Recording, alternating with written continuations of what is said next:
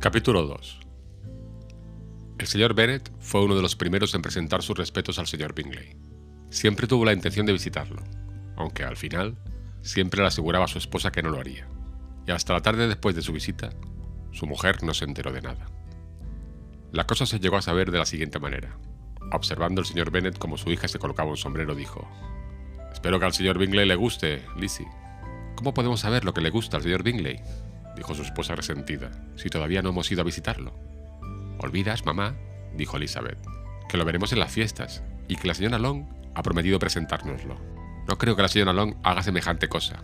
Ella tiene dos sobrinas en quienes pensar. Es egoísta e hipócrita, y no merece mi confianza. Y la mía tampoco, dijo el señor Bennet, y me alegro de saber que no dependes de sus servicios.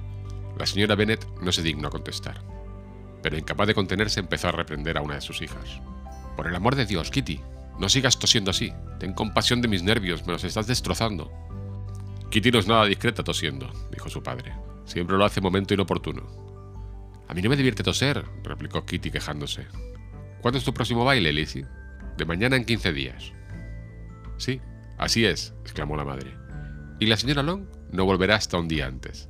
Así que le será imposible presentarnos al señor Bingley, porque todavía no le conocerá. Entonces, señora Bennet, puedes tomar la delantera a tu amiga y presentárselo tú a ella. Imposible, señor Bennet, imposible, cuando yo tampoco le conozco. ¿Por qué te burlas? Celebro tu discreción. Una amistad de 15 días es verdaderamente muy poco. En realidad, al cabo de solo dos semanas no se puede saber muy bien qué clase de hombre es. Pero si no nos arriesgamos nosotros, lo harán otros. Al fin y al cabo, la señora Long y sus sobrinas pueden esperar a que se les presente su oportunidad.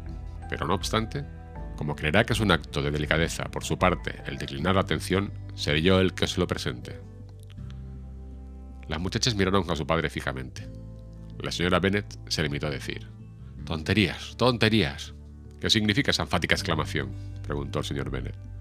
¿Consideras la fórmula de presentación como tonterías, con la importancia que tienen? No estoy de acuerdo contigo en eso. ¿Qué dices tú, Mary? Que yo sé que eres una joven muy reflexiva y que lees grandes libros y los resumes. Mary quiso decir algo sensato, pero no supo cómo. Mientras Mary aclara sus ideas, continuó él, volvamos al señor Bingley. Estoy harta del señor Bingley, gritó su esposa. Siento mucho oír eso. ¿Por qué no me lo dijiste antes? Si lo hubiese sabido, esta mañana, no habría ido a su casa. Mala suerte.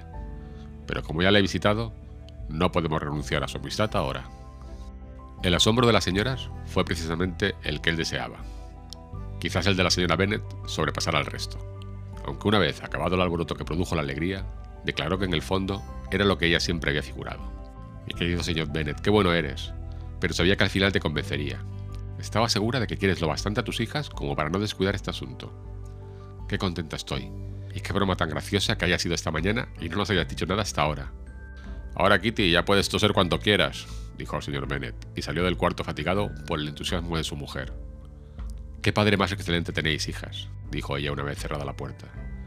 No sé cómo podréis agradecerle alguna vez su amabilidad, ni yo tampoco, en lo que a esto se refiere. A estas alturas, os aseguro que no es agradable hacer nuevas amistades todos los días, pero por vosotras haríamos cualquier cosa. Lidia, cariño, aunque eres la más joven, apostaría que el señor Bingley bailará contigo en el próximo baile.